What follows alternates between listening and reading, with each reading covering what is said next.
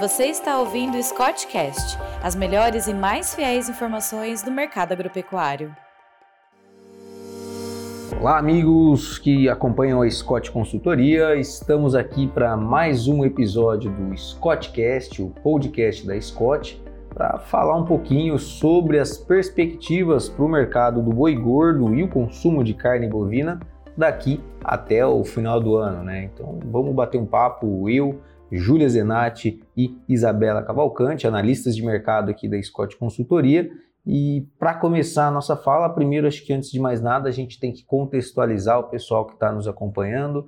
É, temos um período hoje de entre safra no mercado do boi gordo, onde tipicamente os preços trabalham mais firmes, só que este ano não. Este ano nós estamos vendo uma trajetória baixista na entre safra, um mercado bastante pressionado e na contramão um cenário exportador e um consumo doméstico é, relativamente melhores, né? O consumo doméstico ainda passando por maus bocados, mas as exportações com um bom desempenho. Então, para falar sobre isso tudo, começo aqui hoje com, com a Júlia primeiro, para a gente ter uma ideia a respeito do mercado do boi. Júlia, hoje qual que é a situação, tomando São Paulo aqui como referência, o que está acontecendo no mercado do boi, o que, que a gente pode esperar daqui para frente? Bom, Felipe, o que a gente teve acompanhando aí, né, a oferta do mercado, ela começou a ficar um pouco mais enxuta até o final dessa primeira quinzena, isso refletiu num, em alguns ajustes é, positivos, né, na cotação do boi gordo.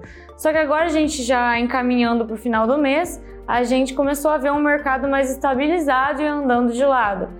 E com o nosso maior importador, que é a China, a gente viu ele um pouco mais firmes nas negociações. Eu acho que é até um ponto legal para a gente abordar mais para frente, né, nesse podcast, trazer aí o como que tem sido esse mercado, essas negociações com o país asiático, o que tem acontecido por lá, porque esse panorama de negociações mais dificultosas com a China acompanhando também um maior volume, né, um potencial maior volume de bovinos que podem vir aí com a saída do gado de confinamento, né, do segundo giro, tudo isso pode ainda mais é, refletir aí em pressão baixista nas cotações do boi gordo daqui para frente, né?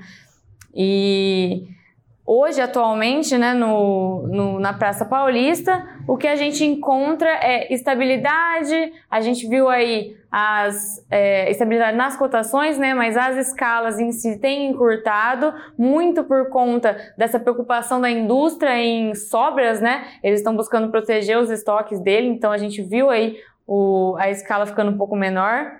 E o que resta é esperar para ver se o consumo doméstico daqui para frente vai ser suficiente para estar tá suprindo né, esse mercado e limitar essas possíveis novas quedas. É, o mercado essa semana, né, estamos falando aqui dia 20 de outubro, veio pressionado para baixo. A gente viu um boi aqui em São Paulo caindo quase 5 reais por arroba no acumulado da semana, hoje com um boi negociado a 280. E o que a gente tem de notícias não são tão positivas com relação às perspectivas para preços no mercado do boi daqui adiante. Um dos fatores, a Júlia já comentou, é o mercado chinês é, a gente está com um bom ritmo de exportação, né, Isabela? Hoje, com relação às exportações, a gente tem visto aí um cenário bem positivo. Como que foi o desempenho agora em outubro até o momento? O que, que a gente tem no radar com relação às exportações? Então, Felipe, é... nos últimos dois meses, agosto e setembro, conseguimos ver o maior volume exportado de carne bovina in natura de toda a história do Brasil. As participações da China até setembro foram de 67,3% no faturamento total e é inegável o peso desse mercado para nós. Entretanto, o preço pago pela tonelada acabou diminuindo com os recentes impasses econômicos vividos pelos países asiáticos é, eles têm entrado mais firmes nas negociações, pressionando os preços. Com o feriado do Dia Nacional da China e o estreitamento do período da janela de embarques é, para a chegada de carne ao Ano Novo Chinês, na primeira semana de outubro, os negócios acabaram diminuindo, mas seguiram com bom fluxo. A gente acredita que os estoques de carnes no país esteja confortável e o volume importado pode ser menor nesse final de ano. E acho que mais do que a questão do volume, né, o que a gente está sentindo bem é a própria Preço, né? precificação, né? o uhum. preço é, é, o relato que chega para nós da indústria. A China hoje deixou de ser aquele mercado onde eles encontram a maior margem, a melhor margem para comercialização, é, porque o mercado chinês tem apertado aí o cinto com relação a, a negócios, né? A gente vê um bom ritmo de embarques ainda em outubro, até a segunda semana nós já superamos todo outubro de 21. Tem que se lembrar que outubro de 21 a gente estava com aquele período de mal da vaca louca no país, os embarques é, parados né, para a China, então a gente ficou sem o nosso principal cliente no ano passado. E esse ano a gente já superou todo o volume embarcado, são até agora 91 mil toneladas de carne bovina in natura exportados. E se a gente seguir nesse ritmo, a gente pode ter um recorde de volume, a gente pode superar os 203 mil toneladas embarcadas ali entre é, setembro e agosto desse ano. Mas com a China remunerando menos, com a China é, pagando menos pela carne brasileira, a indústria perde o interesse, né? ela deixa aí de ter é, como pagar um ágio e isso deve seguir no radar daqui adiante. Né? Eu acho que uma coisa que a gente pode pontuar para os nossos ouvintes também é que o pecuarista assusta, né? A China tem uma participação gigantesca nas nossas exportações, principalmente de carne bovina, então, acho que uma coisa que é importante é, pontuar é que, mesmo com é, essas negociações mais firmes, talvez o volume possa vir um pouco menor, sim, por conta desses feriados, do ano novo, como a Isabela pontuou, essa questão da, de, da possível recessão econômica que eles estão vivendo no país. Mas apesar disso, como o Fábio falou, a exportação segue em boa toada e tem tudo para seguir em boa toada até o final do ano. Então, não é, ah, a China vai parar de comprar e o produtor tá ferrado e exato, acabou pra gente, exato. sabe? Não, não é bem assim. E mas os preços têm trabalhado no sentido oposto, né? Então acho que o ponto de atenção é aí, né? O quadro principal é que a gente tem um quadro totalmente diferente do ano passado, do outubro de 21, onde a China de fato saiu. Nesse ano a gente já vinha falando desde o primeiro semestre uma possível acomodação e essa acomodação está vindo agora, principalmente por conta de preços. Mas a gente tem que lembrar que exportação, 30% do que a gente é, produz hoje vai para o mercado externo e o restante está atrelado a mercado doméstico. E para falar sobre mercado doméstico, é, nós temos um cenário aí no radar positivo, os sinais macroeconômicos apontam para uma melhora com relação ao desempenho do país, o PIB semana a semana, o Boletim Focus trazendo aí quase 16 semanas consecutivas é, aumentos com relação à expectativa da, da geração é, de produto interno bruto no Brasil. É, desemprego mês após mês caindo, chegando em um dos menores patamares da nossa série. E falando de mercado doméstico, Júlia, quais são as pers perspectivas que a gente tem? Né? A gente ainda não sentiu essa, essa viradinha de chave, mas no radar é positivo que a gente pode ter. O mercado doméstico talvez consiga absorver um pouco do que a China possa deixar de lado. É, a gente costuma falar que o brasileiro ele não perde a fé, né, Fábio? A gente já pensa aí no último trimestre com expectativas positivas e isso já é, vamos colocar assim, natural, né? Habitual. A gente tem aí um último trimestre com as festividades de final de ano, então a gente tem Natal, tem Ano Novo e nesse ano em especial a gente tem dois eventos de peso aí, né? A gente tem tanto as é, eleições presidenciais quanto a Copa do Mundo que podem trazer aí ainda mais é, motivos para a gente acreditar nesse salto no consumo. É, a questão das eleições presidenciais, muito por causa de é, empregos temporários que podem estar sendo criados durante esse período. E Copa do Mundo é aquele negócio. O brasileiro gosta de churrasco, gosta de festar. Então pode ser um momento ali que o, o consumidor doméstico vai apostar em um pouco mais de fartura na mesa, em apostar em carne vermelha.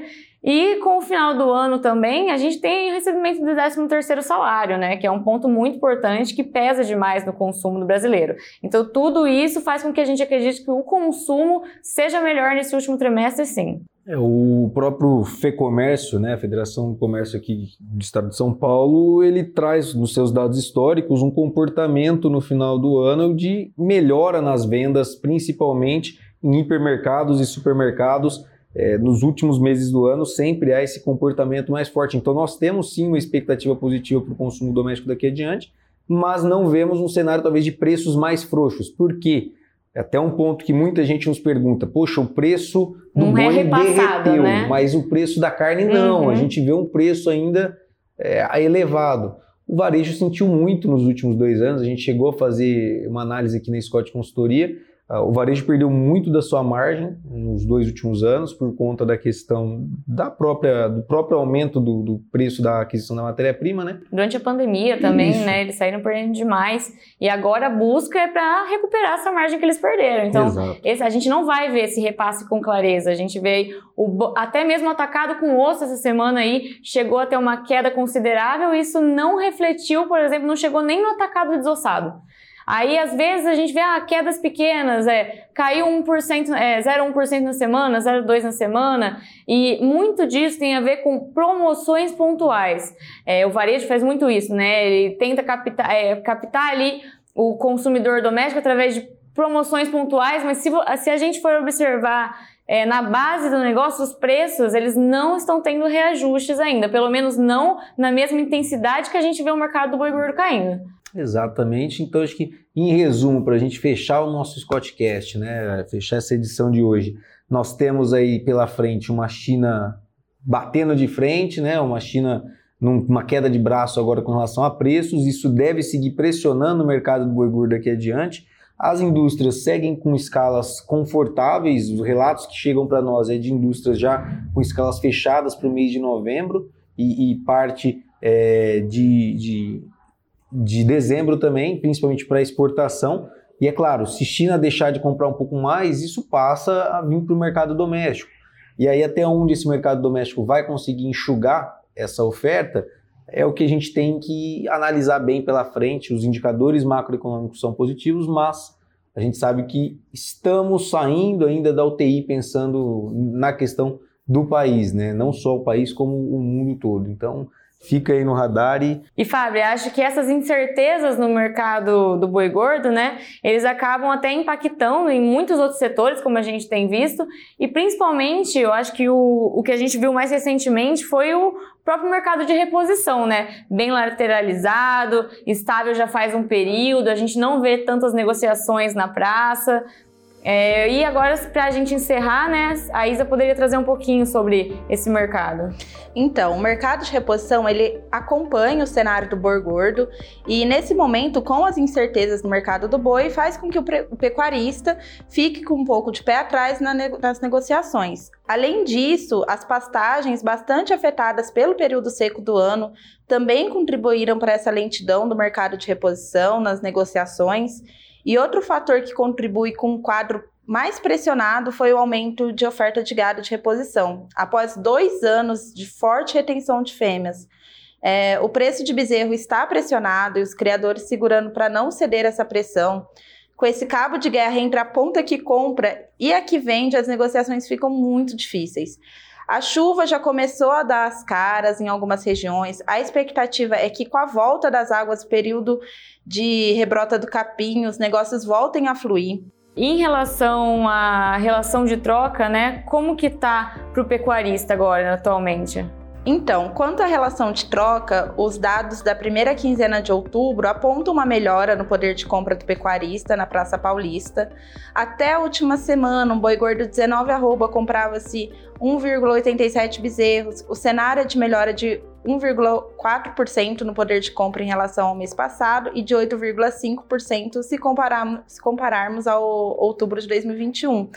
É, o mercado de reposição tende a melhorar com a volta das chuvas eu acredito que o produtor vai ter mais segurança de colocar ali seu, seu gado, sua reposição no pasto após é, daqui um tempo. É, a gente deve ver um mercado de reposição talvez aprumando um pouco, mais travado um pouco por conta da ponta vendedora conseguindo aí com o retorno das chuvas segurar um pouco mais o gado, não tem aquele piso tão grande para negociar, né? E a ponta compradora, no sentido oposto, oposto se vê um pouco mais animada, entusiasmada para comprar reposição mais em conta e colocá-la num, num, pasto aí rebrotando agora, talvez dentro de uma janela mais normal. Só que se esse mercado do boi seguir mais lateralizado e pressionado para baixo, talvez o, o, ímpeto comprador ele não ganhe tanta força e a reposição ela acabe vindo um pouco mais é, realmente só dentro do que está sendo necessário por ter adentro.